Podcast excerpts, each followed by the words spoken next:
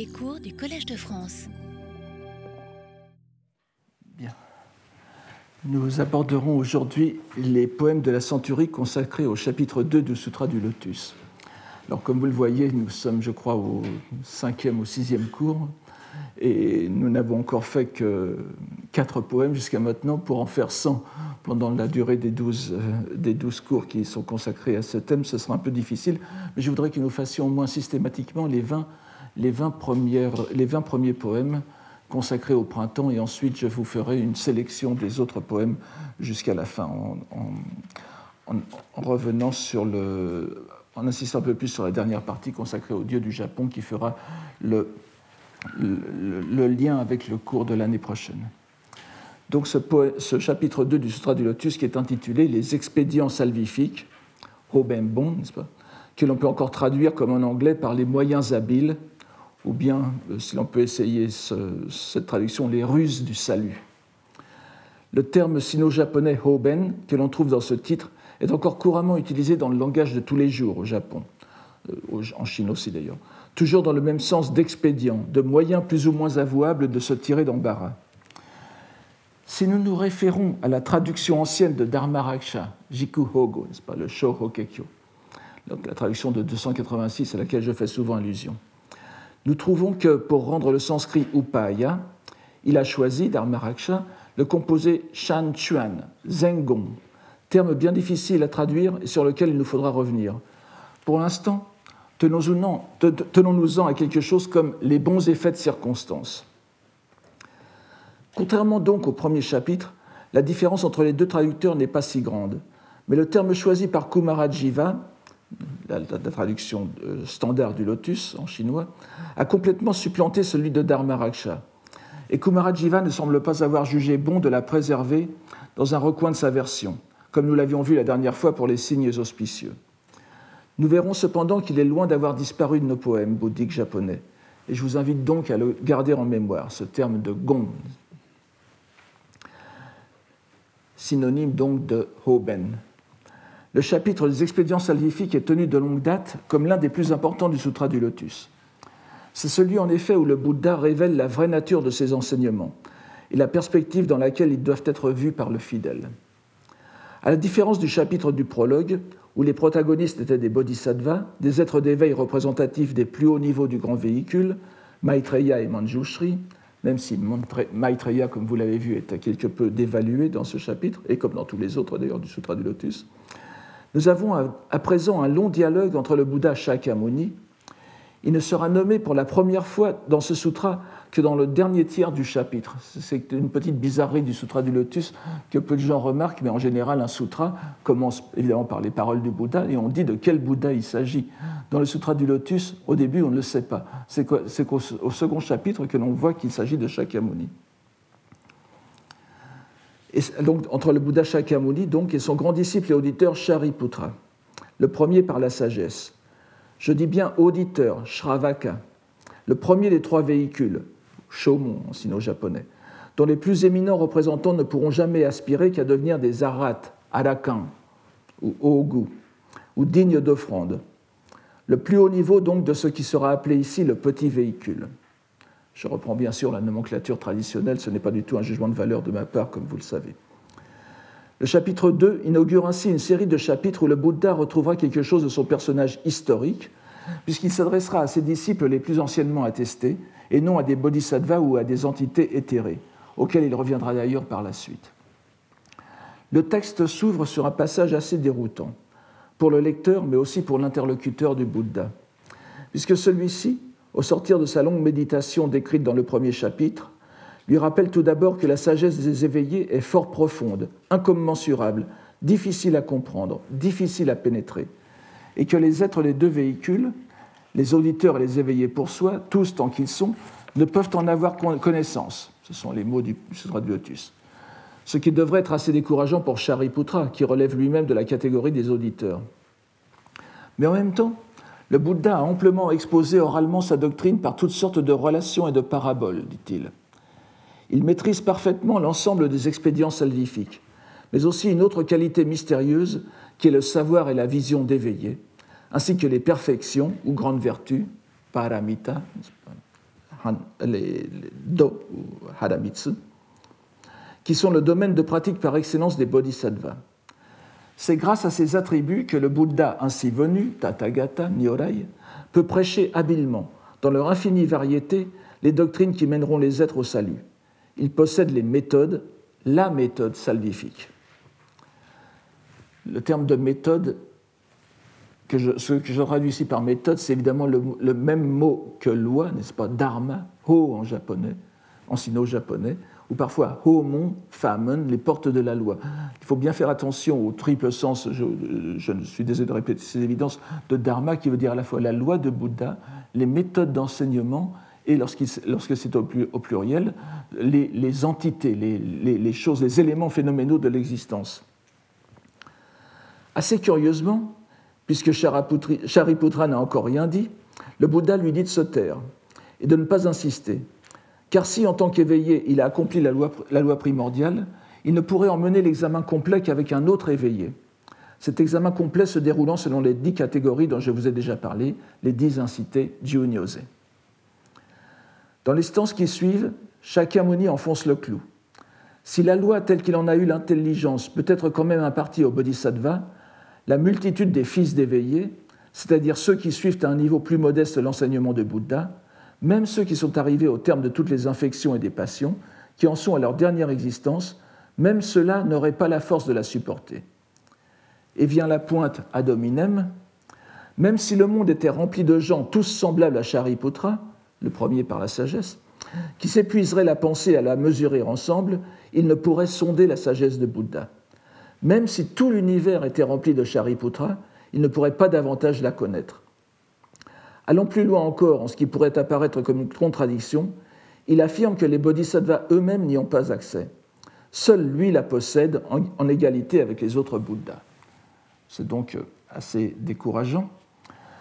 On comprend que l'assemblée qui écoute le Bouddha est plongée dans la perplexité par cet éclat du précepteur des hommes et des dieux. Eux qui avaient à grand-peine pu accomplir l'enseignement précédent du Bouddha, qui portait sur la voie qui menait à la délivrance et à l'extinction, ils ne savent que faire de cette révélation portant sur l'existence d'un enseignement qui dépasserait celui-là. Shariputra se fait alors le porte-parole des doutes de l'assemblée. Et cette fois, il prend la parole pour, pour prier le Bouddha, en prose et en vers, d'exposer plus longuement ce qu'est cette loi difficile à comprendre, profonde et subtile. Lui-même, dont le Bouddha avait dit naguère qu'il était le premier de ses disciples, il doute à présent de sa propre sagesse. Tous les êtres, humains et non humains, supplient le Bouddha avec lui. Mais l'éveillé se récrit. S'il exposait les choses telles qu'elles sont, il ne ferait qu'amplifier l'étonnement, le doute, l'incrédulité impie. Comme il se doit, imitant le dieu Brahma, qui, dans la vie traditionnelle de Shakyamuni, l'avait à trois reprises imploré, sitôt après son éveil, d'enseigner sa loi aux êtres, Shariputra prit le Bouddha à trois reprises, et celui-ci finit dûment par se résoudre à exposer cette vérité. Mais le premier effet de cette acceptation va être choquant. En effet, alors que le sutra décrivait la liesse croissante de l'assemblée à la perspective de la nouvelle et ancienne révélation, puisque c'est une révélation qui a déjà fait un nombre incommensurablement long d'années auparavant, voilà que pas moins de 5000 représentants des quatre ordres traditionnels, les moines et les moniales, les laïcs pieux et les laïcs pieuses, Ubasaka, Ubasaku Ubai, n'est-ce pas, se lèvent, saluent le Bouddha et se retirent, alors que celui-ci reste silencieux et ne les retient pas. Il s'agit de représentants typiques du petit véhicule, des religieux surorgueilleux, Jomans, outrecuidants, qui prétendaient avoir acquis ce qu'ils n'avaient pas acquis en réalité, c'est-à-dire l'éveil parfait et sans supérieur. Le Bouddha se contente de faire ce commentaire. Il n'y a plus désormais dans la multitude qui m'entoure de branches ni de feuilles, mais uniquement un pur joyau. Le mot sino-japonais que je rends ici par, noyau, excusez-moi, j'ai dit un pur noyau, n'est-ce pas, pas, joyau, euh, c'est un lapsus facile à faire dans le bouddhisme.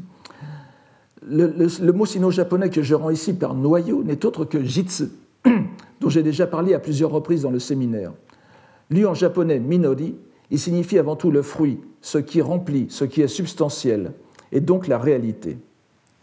dans le contexte de ce passage, je préfère le traduire par noyau, ce qu'il signifie également pour rendre la notion de solide et substantiel.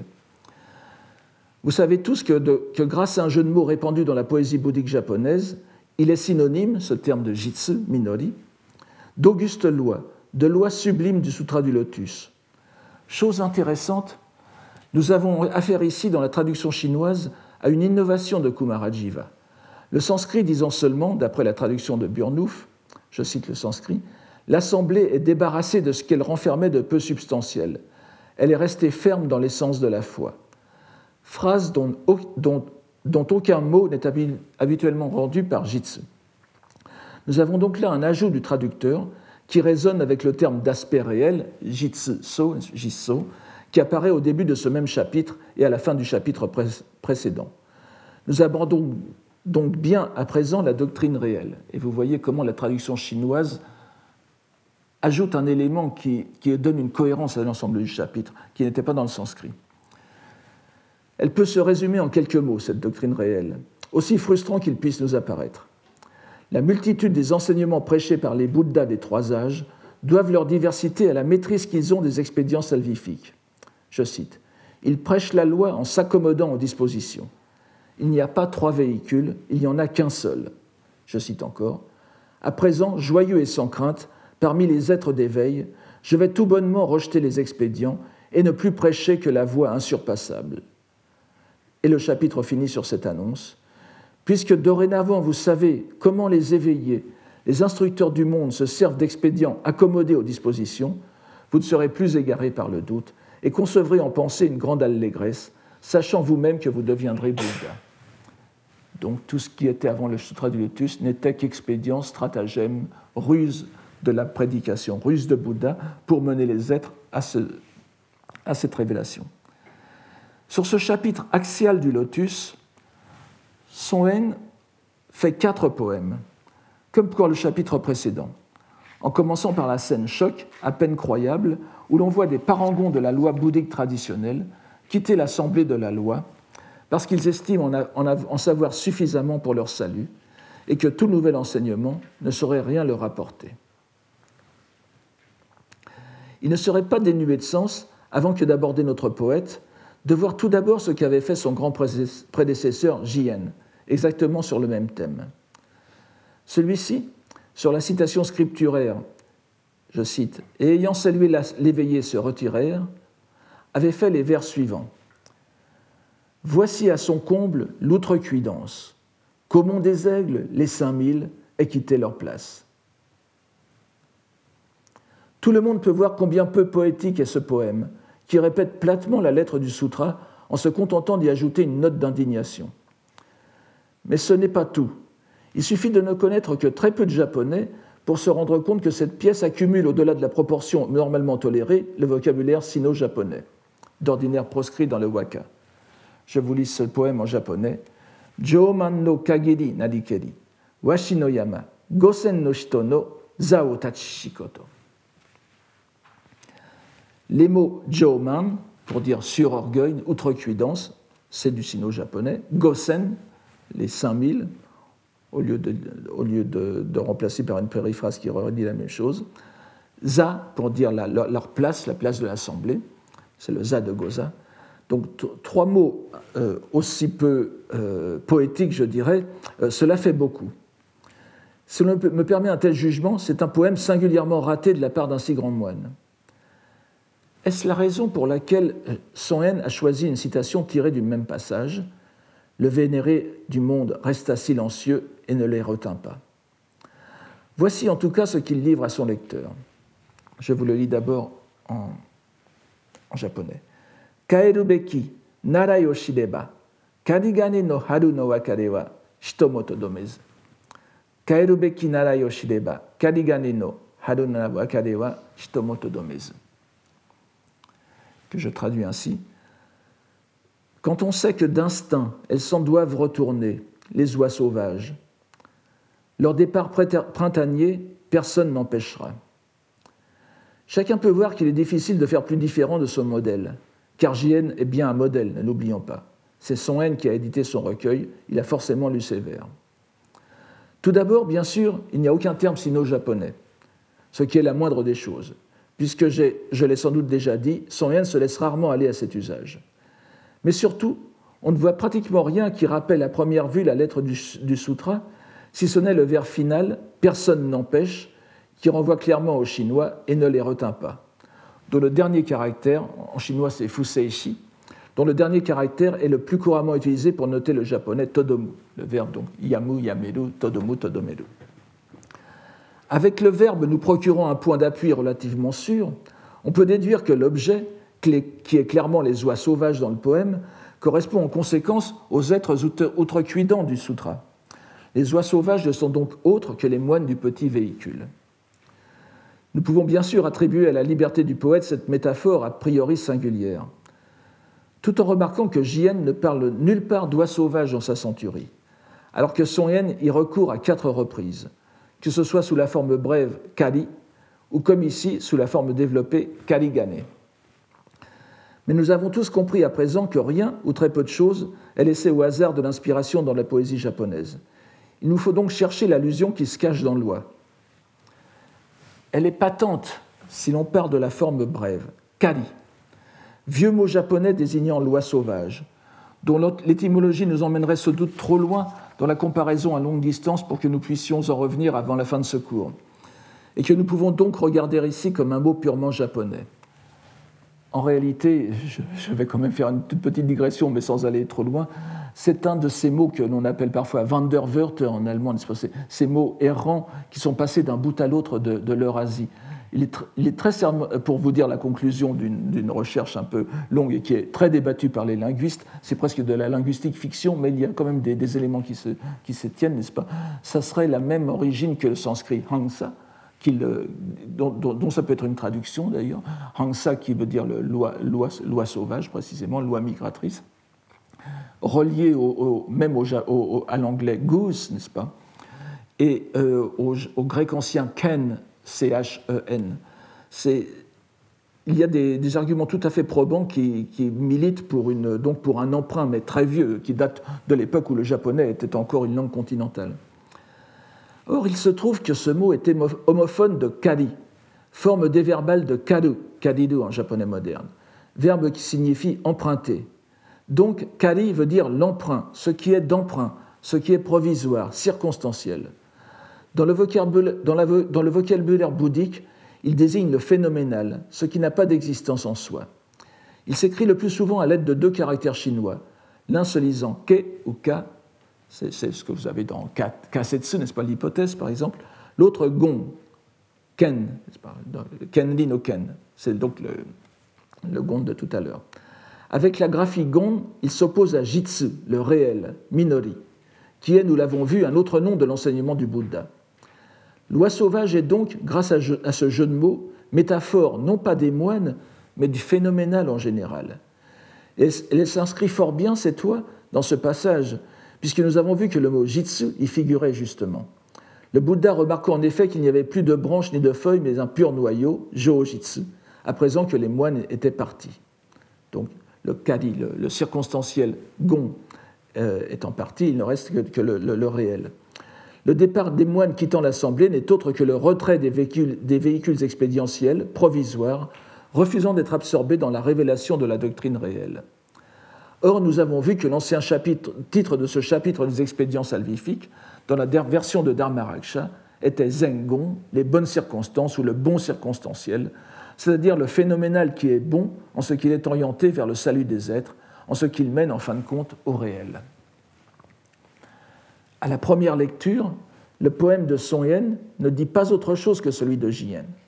Les oies migratrices, d'instinct, s'en vont au printemps, comme les moines sont partis de l'assemblée. Je traduis par instinct le mot narai, de narao, qui signifie apprendre ou prendre l'habitude. Il s'agit donc plutôt de l'habitude acquise par l'apprentissage. Dans un contexte bouddhique, on ne peut ignorer qu'il s'agit de la lecture explicative d'un caractère chinois shu, narao, que l'on retrouve dans le composé jikke. Jikke, donc, qui est avec euh, shu, euh, le, caractère shu narao, et ki, le ki de kimochi, n'est-ce pas, l'atmosphère ou l'air. Terme bouddhique fort usité dans le Tendai, traduction du sanskrit vasana, qui désigne les imprégnations ou l'empreinte des passions, dont l'action s'étend de renaissance en renaissance, même lorsque la pratique a permis de, supprimer leur substance. L'instinct des oies sauvages est mis en parallèle avec ce qu'ont appris Narao, les moines du petit véhicule, apprentissage qui conditionne leur réaction de départ. Mais cette première lecture, selon laquelle les oies migratrices s'en retournent à leur lieu d'origine, qui serait l'état circonstanciel, non réel, d'où elles ne veulent pas sortir, relève de la vérité vulgaire, phénoménale justement, et demande à être, à être relue à la lumière de la vérité réelle. Donc, Zokutai, Zokutai Shintai, c'est pas le, le, balancement que nous avons toujours dans ces poèmes bouddhiques.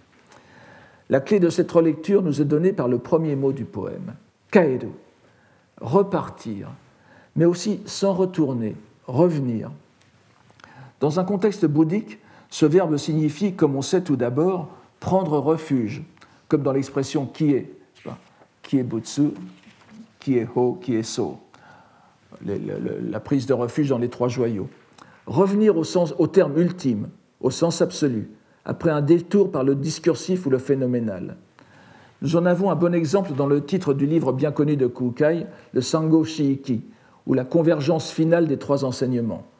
Puisque vous savez que dans ce Shiiki, donc le Sango Shiiki, les trois enseignements, c'est le, confucianisme, le taoïsme et le bouddhisme, et le bouddhisme dans sa forme ésotérique. Donc on passe par une phase phénoménale, une phase qui est moins vraie que les autres, qui sont les deux doctrines non bouddhiques de la Chine, le, confucianisme et le taoïsme, avant de faire retour, de revenir, Kaedu, euh, au, terme ultime. Je, traduis ça parfois par, convergence, au sens presque théardien du mot, n'est-ce pas Tout ce qui monte converge. Ou bien, exemple plus approprié au moine Tendai qui était Son Yen, dans le titre de ce qui devait être la dixième et ultime partie de la grande somme de quiétude et de contemplation, le Makashikan de Zhiyi, Yi, le grand maître du Tendai chinois, du Tiantai, donc du XVIe siècle, ce qui s'appelait la convergence des teneurs, Shiki, n'est-ce pas Mune no Kaeru Tokodo, la, convergence des différents enseignements, de la portée des différents enseignements qui, euh, qui précèdent ce dernier chapitre. Il s'agit donc de retourner à la vérité absolue. Si Narai évoque les imprégnations des passions, il signifie aussi l'enseignement secret, le kuden, ou transmission orale, désignation bien appropriée de la révélation de Shakyamuni. Dans ce cas, la première moitié du poème doit se comprendre comme parce que l'on connaît la doctrine selon laquelle finalement ils feront retour. Et ce retour final n'est autre que la promesse qui revient tout au long du Sutra du Lotus de l'obtention finale de l'éveil, de l'éveil suprême de Bouddha, pour les êtres qui semblaient en être le plus éloignés, les auditeurs du petit véhicule, comme les êtres affligés des pires dispositions spirituelles, tels Devadatta, le cousin maudit de, de Shakyamuni. Et évidemment, vous avez entendu tout à l'heure que le, dernier, le dernier vers de, ce second, de, ce second chapitre des, des expédients salvifiques, salvifiques était Vous deviendrez tous éveillés. Donc ce premier terme, du, ce premier terme du, poème de Song Yen rappelle l'ultime vers du second chapitre du Sutra du Lotus, Kaedo Beki. Ils devront revenir, ils reviendront fatalement. Le départ printanier est évidemment allusion aux moines qui s'en vont au moment de la floraison de la fleur de lotus, le printemps. Haru, donc, c'est la, prédication du lotus. La personne, Hito, du dernier vers, Hito Motodomezu, la personne du dernier vers est le Bouddha, évidence aussi si l'on reporte le verbe arrêter du poème à celui du sutra. C'est le même sujet. Nous avons donc deux lectures du poème selon que nous le lisons selon le phénoménal ou selon le réel. Première lecture, puisqu'il sait que leur orgueil invétéré les pousse à repartir vers leur état d'origine, le Bouddha ne cherche pas à retenir les moines du petit véhicule au moment de révéler le lotus. Mais seconde lecture selon la vérité réelle, puisqu'il connaît la doctrine suprême selon laquelle ils finiront ultimement par revenir à l'état suprême, le Bouddha ne cherche pas à les retenir. Le contraste entre Jien et Yen est ici proprement étonnant. Alors que le premier se borne à réitérer en termes fort peu poétiques la lettre même du sutra, Ce qui est, ne l'oublions pas, et si l'on veut bien me pardonner l'outrecuidance dont je fais montre moi-même en proférant ainsi de tels jugements à l'égard d'une telle personnalité, peu digne des niveaux auxquels il peut s'élever dans ses autres poèmes, son haine non seulement répète bien la lettre du, du, sutra, en y élaborant une métaphore à la fois subtile et portée par un jeu de mots transparent sur les oies sauvages et le phénoménal, mais, et je dirais même surtout, il y insuffle en plus un message éminemment lotusien, et je dirais même lotusien japonais, puisque l'on sait que la dynamique de l'interprétation japonaise du lotus ira dans le sens d'une universalité du salut, en suggérant déjà dans cette scène choc du départ de ceux qui semblent devoir rester à tout jamais exclus de l'action salvifique du sutra, qu'ils seront en définitive sauvés.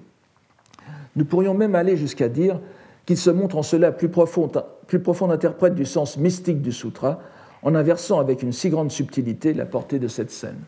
Je traduis par sens mystique le mot sino-japonais gengi, Kudaki-gi, n'est-ce pas, le sens obscur, qui est l'une des catégories de l'interprétation du sutra japonais, du sutra du, sutra du, lotus, lorsque l'on va plus loin que, la lettre, euh, à des doctrines qui ne sont pas déductibles de, ni de la lettre, ni des commentaires littéraux. Et nous avons ici tout à fait un exemple de cela. N'oubliez pas, à chaque fois, je dois le dire bien sûr à chaque fois, mais ce sont des, ce sont des poèmes qui se veulent malgré tout mystiques, pas? Ce sont des, révélations faites dans l'âme du poète, du poète, dans le cœur du poème, par la lecture du, dans le cœur du poète par la lecture du sutra. Pour le second poème des quatre de ce chapitre, Son Yen se retrouve encore sur le même terrain que Jien, en choisissant de composer un poème sur les deux vers de l'immense série de stances qui termine le chapitre des expédients salvifiques. C'est sans doute la, série de stances la, plus longue de tout le sutra. Je cite ce, passage du sutra donc. Dans les terres d'éveillés des dix orients, il n'existe que la loi du véhicule unique. Il n'y en a pas deux, il n'y en a pas trois. Il ne sera donc pas inutile de rappeler tout d'abord ici aussi le poème de J.N., que je cite. On peut chercher sans en omettre aucune en toute direction, de fleurs il n'y aura que celle de l'auguste loi. Izukatamo nokosazu yukite tazunutomo hana wa minori no no koso. Il s'agit donc d'un poème on ne peut plus explicite, de la part de J.N., dont la touche poétique ne consiste guère que dans la mention du mot fleur. Je ne m'y attarde pas davantage pour présenter tout de suite la pièce de Son Yen, qui porte en suscription le même passage scripturaire. À strictement parler, la citation de Son Yen est plus longue que celle de JN, lequel ne mentionne pas il n'y en a pas deux, il n'y en a pas trois. Mais euh, encore une fois, on ne peut pas se fier trop à ces suscriptions euh, euh, scripturaires qui changent selon les manuscrits. Des, des, copistes se sentent obligés de, traduire, de, transcrire l'ensemble du passage du sutra. Parfois, ils l'abrègent, parfois même, ils disent seulement tirer du chapitre tel et tel, en, laissant au lecteur le soin de, reconstituer le passage dont il s'agit, puisque tout le monde était censé connaître pratiquement par cœur le sutra. Donc voici, voici le, poème de, de, Yen. Euh, au printemps, je ne fais que penser aux fleurs. Ni double, ni certes pas triple, n'est mon cœur. Je m'aperçois que je n'ai pas, repris ici le texte japonais du, de, ce poème, mais enfin, je, pense que vous voyez. C'est. Euh, euh, c'est Futatsumo Mitsumonaku kokoro, Mitsumonaki kokoro nadikeri, dit, la fin, n'est-ce pas? Donc, Haru, Haru, haru watada, excusez-moi, je le reprends, Haru watada, Hana, euh, hana, hana nomi omo, etc. Donc c'est Haru watada, n'est-ce pas? C'est le premier, le premier vers. La langue japonaise signalant le pluriel qu'en cas de nécessité, les fleurs dont il est apparemment question ici peuvent aussi bien s'entendre au singulier, la fleur, et donc la fleur de la vraie loi. Mais l'habileté de Son Yen consiste ici à faire passer la négation de la dualité et de la trinité à la pensée du poète lui-même et non à la loi. C'est son kokoro, n'est-ce pas, kokoro koso, qui n'est ni double ni triple. C'est la pensée. N'oublions pas la pluralité des sens de kokoro, cœur, pensée, esprit, sens, intention.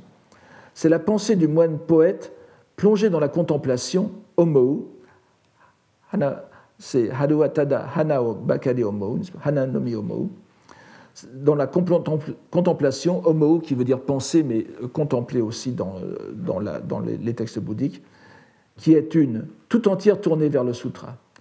En disant qu'il n'y a ni deux ni trois cœurs, son haine implique qu'il n'y en a qu'un seul, comme pour le véhicule unique Ichijo dans le sutra. Nous avons Sanjo Ichijo, donc ici il n'y a pas Sanshin mais Ishin. Cette affirmation invite le lecteur à suppléer de lui-même l'expression sino-japonaise Ishin, Hitotsu no Kokoro, d'un seul cœur, d'une seule pensée, qui se retrouve très souvent dans le Sutra du Lotus pour décrire l'état d'esprit de ceux qui saluent ou contemplent le Bouddha. Ainsi, sous l'apparence anodine d'un poème qui semble célébrer la monomanie florale, c'est en réalité la dévotion au Sutra du Lotus qui est chantée ici. Et l'on peut constater que le poème de Son Yen n'est pas si différent en sa portée profonde de celui de Jien. Si nous avons l'impression d'être devant deux œuvres ne présentant pas de rapport l'une avec l'autre, grâce à l'artifice habile de son qui a transposé sur le cœur la négation de la pluralité, c'est vraiment dû à, son, à, ce, Hoben poétique.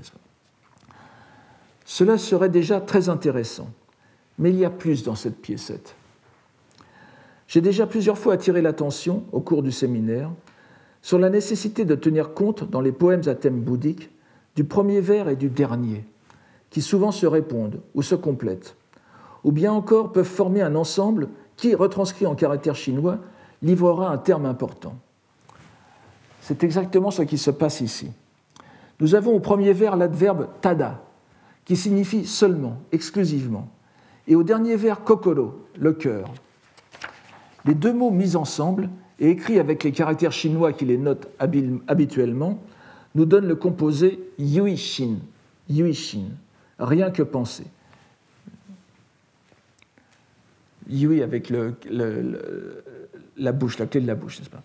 Que l'on peut tenir pour un synonyme de yuishki, rien que conscience, et donc une discrète évocation du monisme nouménal tel qu'il est expliqué dans le grand traité intitulé Jo Yuishkidon, la Sidi de Xuanzang.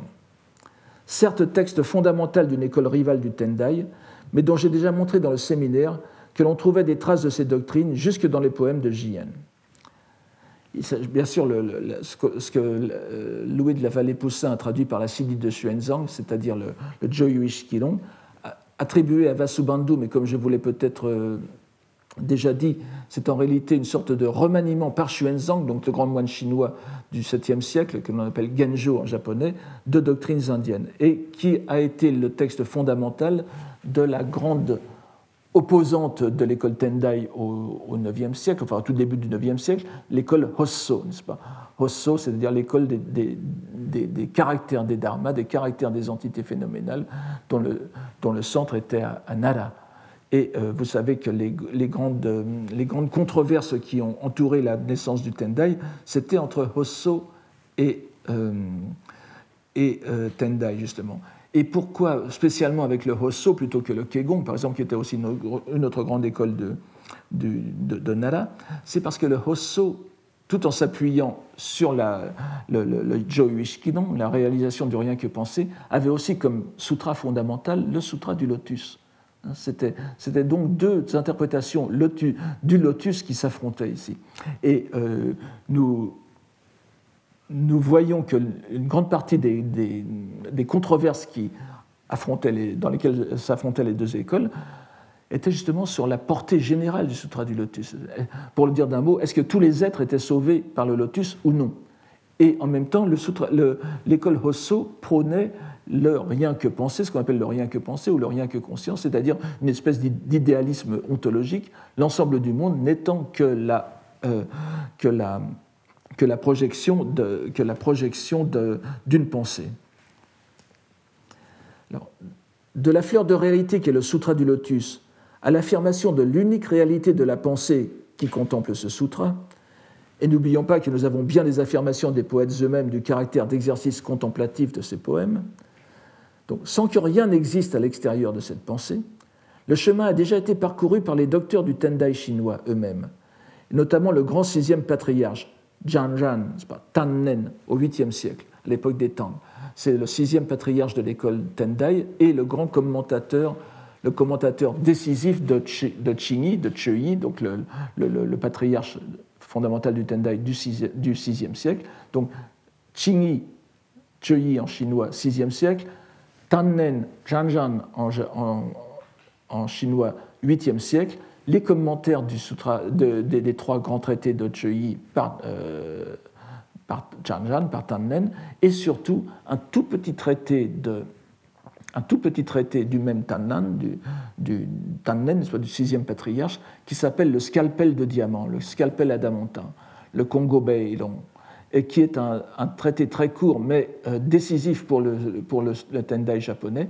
C'est un traité qui a été rapporté par Saicho lui-même de Chine au tout début du IXe siècle, en 805, et euh, dont on a gardé des annotations, des commentaires faits par Saicho. Alors ces commentaires de Saicho n'ont rien d'original, ce sont en réalité des extraits de commentaires chinois plus anciens. Mais ça montre, l'importance que ce, traité avait dans toute la tradition du Tendai japonais.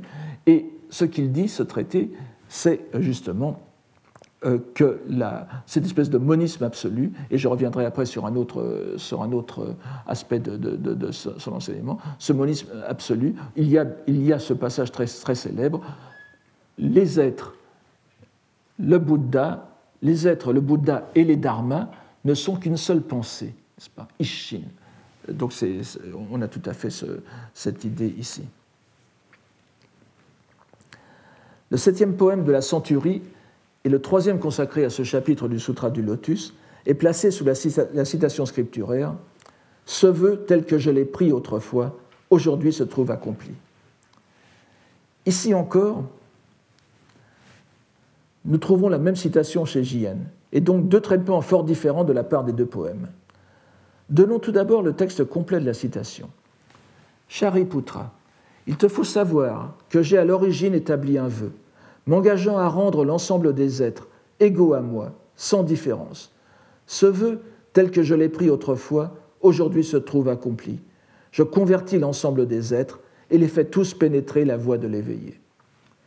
Nous avons en fait ici un de ces passages paradoxaux du sutra, où une première affirmation semble être contredite par ce qui suit. Tout en affirmant en être arrivé à ses fins et avoir réalisé son vœu primordial, le Bouddha fait l'éloge des moyens détournés qu'il met en œuvre pour cela, et qui sont à l'origine du désarroi qu'il a jeté, nous l'avons vu, sur une partie de son éditoire. Désarroi qui va passer un temps considérable dans le reste du sutra à réparer en révélant à chacun ses fins dernières. S'il explique qu'il a, je le cite, eu recours à la puissance de ses expédients salvifiques pour faire montre de l'enseignement des trois véhicules, l'ensemble des vénérés du monde, eux, ne prêchent tous que la voie du véhicule unique. Le serment en question est donc un véritable serment de bodhisattva, lequel, consiste à faire traverser tous les êtres vers l'éveil et vers l'extinction, même si celle-ci, nous le verrons, n'est pas l'extinction authentique et définitive. Pour l'instant, c'est ce serment qui est la chose importante. Et je vous redis tout d'abord le poème de Jien, sans trop y insister car nous l'avons vu dans le séminaire, c'est le poème 18. Pas? En Katsushika, c'est un pont à piliers tel que nous y songions qui nous fit traverser sur le chemin de la loi. Je me permettrai de renvoyer ceux que cela intéresse à mon livre pour plus d'explications, et je me contente de vous redire que ce poème est une jolie vignette dont la qualité poétique est conférée par l'utilisation d'un toponyme poétique, ici le, pont à piliers de Katsushika à l'est d'Edo. C'est, euh, alors c'est Katsushika no Mamano Tsugihashi, n'est-ce pas? C'est le, lieu appelé Mama, et je vous souvenez du, jeu de mots, n'est-ce pas? Euh, Mama voulant dire tel quel. C'est en réalité une pièce tautologique, chez Jien, qui traduit en imagerie poétique japonaise la lettre même du sutra, comme l'était d'ailleurs la précédente, et l'orientation bouddhique en est évidente pour tout lecteur japonais, en raison de syntagmes comme Sur le chemin de la loi, Nori no Michinizo, n'est-ce pas, qu'utilise Jien. On ne sera plus surpris de constater la distance que prend Son Yen, encore une fois, d'abord avec son prédécesseur, en composant ce poème sur le même passage. Lisons-le tout d'abord. Alors, en japonais. Kanete yori omoi shikoto to miyoshino no okumade wa nao tazunetsuru kana. Kanete yori omoi shikoto to miyoshino no okumade wa nao tazunetsuru kana.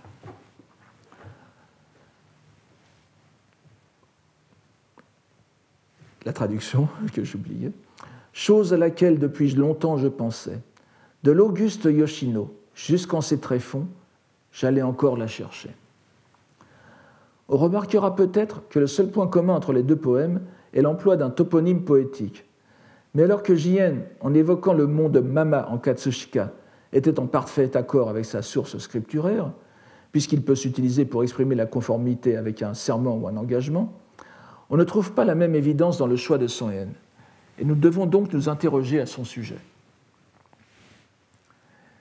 Il est peut-être superflu de rappeler que les monts de Yoshino, près de Nara, sont l'un des hauts lieux, lieux religieux et poétiques de l'ancien Japon.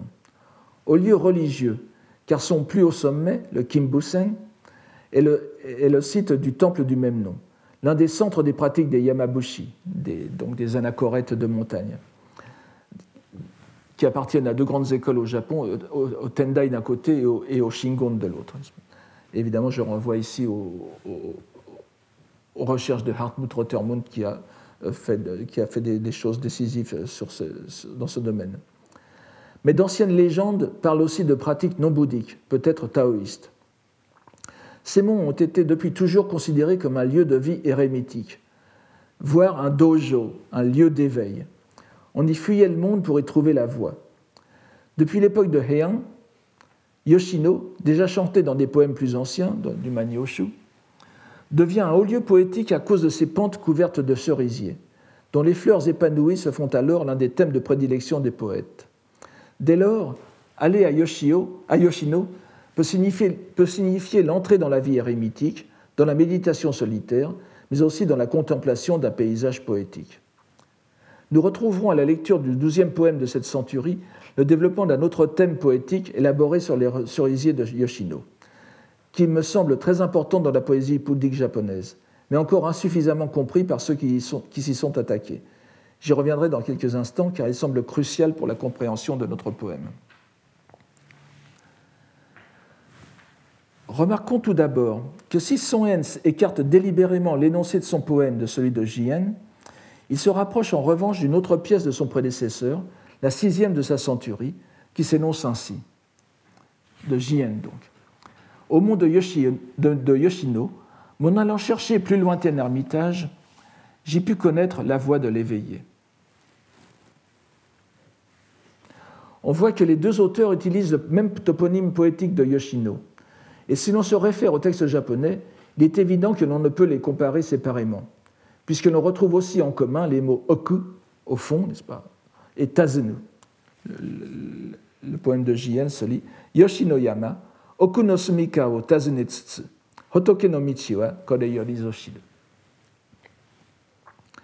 non seulement les poèmes, mais aussi leurs suscriptions semblent reliées. Celui de Jien a pour citation scripturaire pénètre au profond des montagnes, dont le texte plus complet est, je cite, Je vois encore des êtres d'éveil se faire moines mendiants, demeurer solitaires dans des lieux à l'écart, se plaire à la récitation des textes. Je vois encore des êtres d'éveil qui, dans un zèle farouche, pénètre au tréfonds des montagnes pour réfléchir à la voie d'éveillé. Si ce passage sur les montagnes n'a à première vue rien à voir avec la mention du serment du Bouddha, qui est le thème commun des deux poèmes qui nous intéressent à présent, si nous nous rapportons au contexte de la, citation, ce vœu tel que je le pris autrefois, nous trouvons pourtant rapidement un passage qui apparaît comme pertinent. Je cite Si je rencontrais les êtres pour les instruire en totalité dans la voie d'éveillé, les insensés seraient troublés, perturbés, égarés qu'ils sont, ils ne recevraient pas ma doctrine. Suite alors une description de ces êtres insensés. je cite encore Gens de mince vertu, de peu de mérite, opprimés par la multitude des douleurs, ils s'enfoncent dans l'épaisse forêt des vues perverses, que ce soit sur l'existence ou la non-existence. Nous avons affaire ici apparemment, apparemment à une contradiction difficile à dépasser. Mais nous savons bien que le moteur de la réflexion bouddhique, au Japon en tout cas, est le dépassement des contradictions. Avec d'un côté les monts boisés de Yoshino comme lieu de l'éveil dans le poème de Jien, et de l'autre les mêmes monts qui semblent identifier à l'épaisse forêt des vues perverses, à l'erreur donc, le contraire de l'éveil. C'est ici que nous devons attirer l'attention sur une autre fonction métaphorique des monts de Yoshino qui me semble insuffisamment comprise des commentateurs. Si nous avons vu que ces monts sont un lieu d'éveil et de libération de l'ignorance fondamentale qui fait obstacle à l'éveil, les cerisiers qui font leur gloire sont aussi, bien que l'on en prenne rarement conscience dans la poésie que j'appellerais purement littéraire, alors que ça s'y trouve très clairement exprimé, n'est-ce pas Source d'erreur et d'erreur de perception. En effet, les cerisiers, en fleurs, les cerisiers en fleurs qui couvrent de leur manteau blanc les pentes des collines au tout début du printemps sont pris par qui les contemple dans le lointain pour des neiges tardivement tombées. Dès le Kokinshu, le, premier, poème, le premier recueil poétique du tout début du Xe siècle, nous avons plusieurs poèmes sur ce thème. J'en citerai deux très rapidement. De celui qui, se frayant par la neige qui, se frayant par la neige blanche un chemin, a pénétré l'auguste montagne de Yoshino, je n'ai plus aucune nouvelle. Et cet autre. Quand un, tapis blanc de neige s'y est étalé, au vent descendant des monts de Yoshino, les fleurs se dispersent. C'est-à-dire donc lorsque le vent souffle sur ce que l'on croit être de la neige, les fleurs qui se dispersent dévoilent, leur vraie nature, c'était des fleurs de cerisier et pas des neiges, pas de la neige. Je rappelle, c'est peut-être pas inutile que contrairement à la, chanson d'Yvette Giraud, n'est-ce pas, cerisier rose et pommier blanc, les fleurs de cerisier au Japon sont avant tout blanches, ce qui les fait confondre avec la neige. Ainsi, dans certains poèmes, Yoshino devient synonyme de l'erreur de perception poétiquement valorisée, et son haine y a recours à bon droit comme métaphore de la forêt de vues perverses, les vues perverses, jaken, n'est-ce pas, Yokoshima Miru, c'est-à-dire voir de travers, très littéralement. Ce faisant, il ne s'écarte pas d'une veine déjà creusée par J.N., qui utilise plusieurs fois ce toponyme dans sa centurie. Et je voudrais vous citer simplement l'un de ses poèmes le mentionnant. Aux collines de Yoshino, on aura beau contempler des nuages ou des fleurs. Dans la diversité des regards, c'est un cœur identique. Je vous cite ce poème qui est intéressant par l'un de ses derniers mots. Yoshino Yama, Kumoa, Kumoka, Hanakato, Nagamekemu, Yosome wa onaji kokoro narikeri. J'ai traduit ici par diversité des regards le mot yosome, yosome qui signifie habituellement en japonais, n'est-ce pas, le, soit yosome au, au solete, n'est-ce pas, euh, le regard d'autrui, le regard des gens sur vous, n'est-ce pas, donc ce qui est toujours. Ça peut être aussi regarder de l'extérieur, regarder vers autre chose que ce nous regarde, et euh, surtout un, terme bien attesté, justement, euh, qui est celui de prendre visuellement une chose pour une autre, l'erreur de perception donc qui est bien attesté dans des, dans des anthologies poétiques, dont justement une est, contemporaine de Son Yen.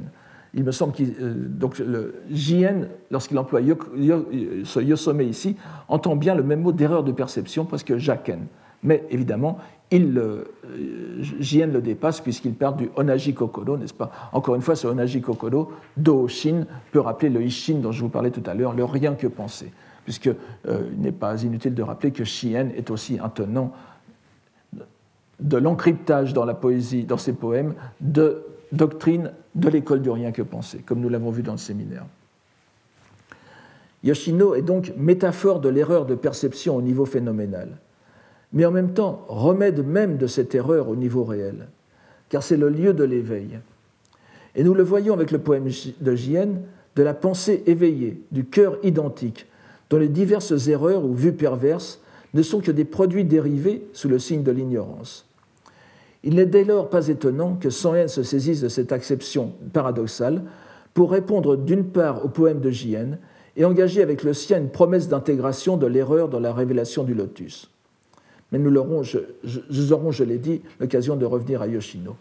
Donc vous voyez bien, vous ce mouvement assez extraordinaire de Son Yen qui reprend d'une part le, le, Yoshino de J.N alors que Jien employait Yoshino comme métaphore de l'éveil, comme lieu de l'éveil, le lieu où vont les ermites pour euh, approfondir leur doctrine, Yoshino Yamano, Yoshino Yamano, Oku, n'est-ce pas, au fond de, et n'oubliez pas que Oku, le fond, rappelle l'expression Ogi, le, sens final, le sens ultime des choses, euh, donc dans cette, montagne de Yoshino, il ne faut pas exagérer non plus le, sens de montagne, puisque le, le, Kimbusen fait 300 mètres, n'est-ce pas Vous voyez que l'imagination poétique peut donner une certaine ampleur à ces choses. Et en même temps,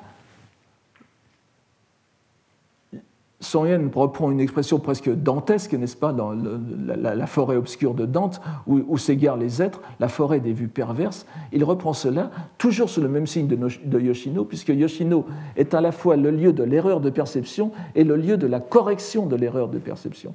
Donc euh, Yoshino est, à la, fois euh, l'erreur et le remède à l'erreur. Et c'est là encore une, réponse très subtile, encore une fois une indication que Yen doit se lire toujours en correspondance avec le Sutra du Lotus bien sûr, mais aussi avec Jien.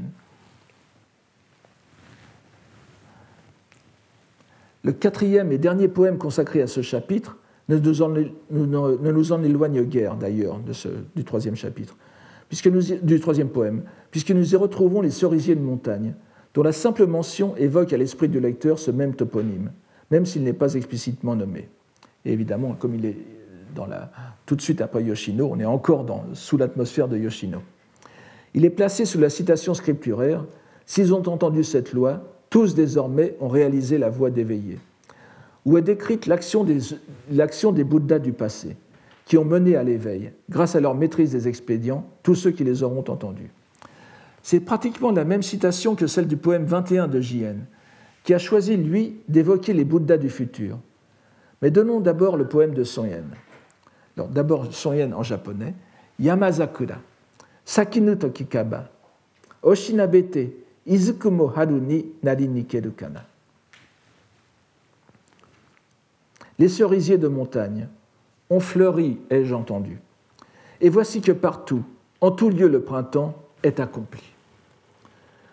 Ceux que cela intéresse, pourront aller consulter le poème de Jien, qui ne nous arrêtera pas ici exceptionnellement, car il est tourné vers l'avenir, il est trop franchement bouddhique, puisqu'il mentionne Hotoke no Michi, la voie de Bouddha, ce que Son Yen se garde évidemment bien de faire.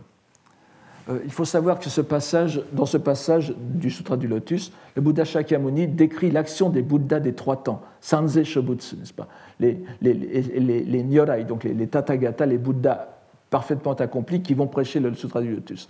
Ils l'ont prêché, ils le prêchent en ce moment, ils le prêcheront. Et pour chacun de ces temps, il y a une description de, l'action des, Bouddhas et des actions des êtres qui vivent euh, euh, à l'époque contemporaine des, Bouddhas. Donc, Jien et Son diffèrent simplement par la, par la, catégorie de temps qu'ils ont choisi ici. Jien le futur, Son Yen le passé. C'est pour ça que nous avons Nari Nikeru, n'est-ce pas, ont accompli. Au contraire, et conformément à sa manière, il va encrypter son poème dans une situation poétique et mondaine qui n'est pas sans rappeler les informations télévisées japonaises actuelles sur l'arrivée du printemps. Puisque je ne sais pas si vous avez fait attention, n'est-ce pas, le Yamazakura Sakinu Tokikaba, c'est dans, les informations télévisées japonaises au printemps, on vous donne jour, par jour le degré de floraison des cerisiers du nord au sud du Japon, avec le, taux, de floraison par rapport à la, floraison complète. Euh, en réalité, les Japonais actuels ne font que propager une vieille habitude qui est justement cette nouvelle de la floraison des cerisiers, cette nouvelle de l'arrivée du printemps qui était euh, qui était l'un des thèmes euh, poétiques très, très, en, très en vogue euh, dans les différentes cours euh, impériales d'abord et dans les différentes cours poétiques après. Donc là, nous avons quelque chose de très, de très fréquent. On voit bien dans ce poème comment le message du Sutra du Lotus est tenu par l'auteur comme l'équivalent de l'éveil lui-même. Entendre le sutra, c'est accéder à l'éveil.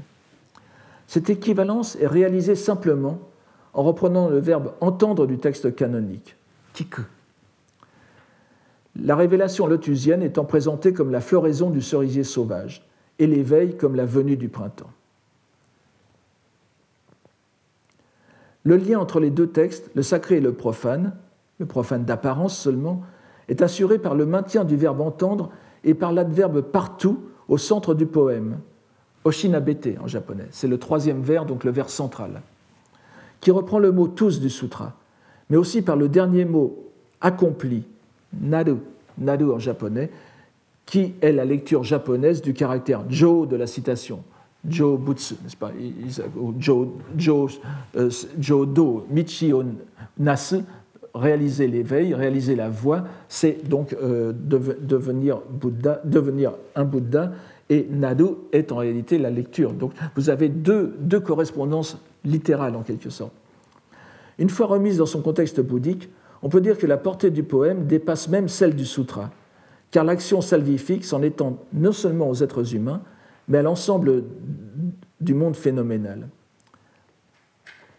Vous voyez, vous voyez que ce kiku est un, est un, terme central dans un poème bouddhique. Vous avez euh, évidemment le sens banal de kiku. Ici, c'est entendre la nouvelle, entendre la nouvelle de la floraison, et ça fait toujours référence à l'audition de la révélation du Sutra du Lotus. Cela doit déjà nous indiquer quelque chose. J'ajoute encore, pour rester dans le vocabulaire de, floral, n'est-ce pas, que kiku est synonyme en japonais de kiku, le chrysanthème, qui se trouve aussi parfois dans la poésie bouddhique japonaise. Bien que ce soit la lecture euh, ce ne soit pas un mot purement japonais, c'est une lecture euh, japonaise d'un terme chinois. Et kiku, évidemment, fait aussi référence à l'audition de, la loi.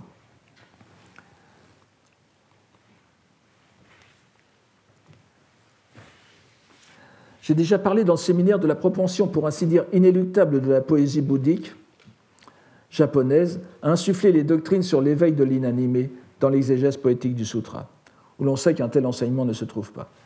Nous en avions ici un excellent exemple. Je le dis encore une fois, n'est-ce pas Il n'y a dans le Sutra du Lotus ni de doctrine sur la nature de Bouddha, ni de, doctrine sur l'éveil de l'inanimé, qui est l'une des grandes, des grandes doctrines japonaises entourant le Sutra du Lotus.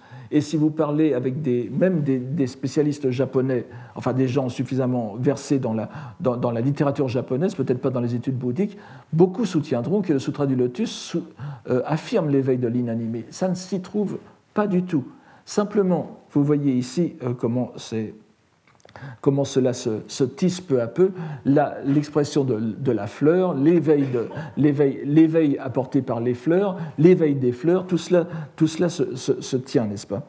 Et je pourrais même aller un tout petit peu plus loin dans ce, dans ce, dans ce poème de, de, que, que nous venons de voir. Il y a donc Oshinabete, les fleurs qui sont partout, en quelque sorte. Le printemps est arrivé partout. Une fois qu'on a entendu un fragment même du Sutra du Lotus, le printemps est partout, c'est-à-dire qu'il y a une sorte de, transmission instantanée, de transformation instantanée de la nature au printemps. Ce, vers Oshinabete, donc pour dire partout, euh, est, soutenu par une autre expression qui est Izukumo, juste après.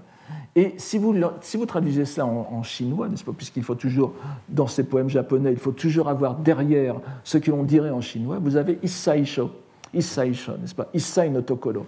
Euh, et ce Issai-sho, je vous ai parlé tout à l'heure du scalpel adamantin de, de, de, de, Tannen, n'est-ce pas Le scalpel adamantin, donc ce traité du 8e siècle, a une phrase très importante qui est tiré du sutra de, l'extinction suprême, du sutra du Mahaparinirvana, disant que la nature de Bouddha est, comme l'espace, comme l'espace, euh, donc euh, en, japonais koku, n'est-ce pas, le, euh, akasha en sanskrit, il est partout, absolument partout. Et Issaijo, n'est-ce pas, il s'étend en tout endroit. Ici, vous avez exactement la même, la même, la même idée, le printemps s'étend absolument partout. Donc derrière cette lettre, et en tout endroit, Izukomo, n'est-ce pas? Oshinabete et Izukomo. Vous avez exactement la même, la, même balance que dans la citation du, du, du Mahaparinirvana. C'est donc ce que Soen a derrière. Je, je, je n'essaye pas d'inventer des choses. Tous les moines Tendai connaissaient ces passages. C'était des passages qui étaient indéfiniment répétés, commentés, discutés, disputés. Lorsque, lorsque, euh, lorsque Soen fait ici ce, rapproche, euh, ce rapprochement de vocabulaire que tout moine Tendai avait en tête, eh bien, il fait allusion à, ce, à, cette, expression de, de, l'éveil universel, donc qui s'étend aussi aux végétaux et aux minéraux, que l'on trouve depuis très longtemps dans, le, dans, les poèmes bouddhiques japonais. Je vous ai déjà dit, Genshin, donc à, à la fin du IXe siècle, en parle déjà, euh, du Xe siècle. Ce n'est sans doute pas le fruit du hasard euh, que Song Yen ait consacré ses quatre poèmes sur le chapitre 2 du Sutra du, Lotus, donc l'un des plus importants, rappelons-le, au même passage scripturaire, à très peu de choses près, que Jien.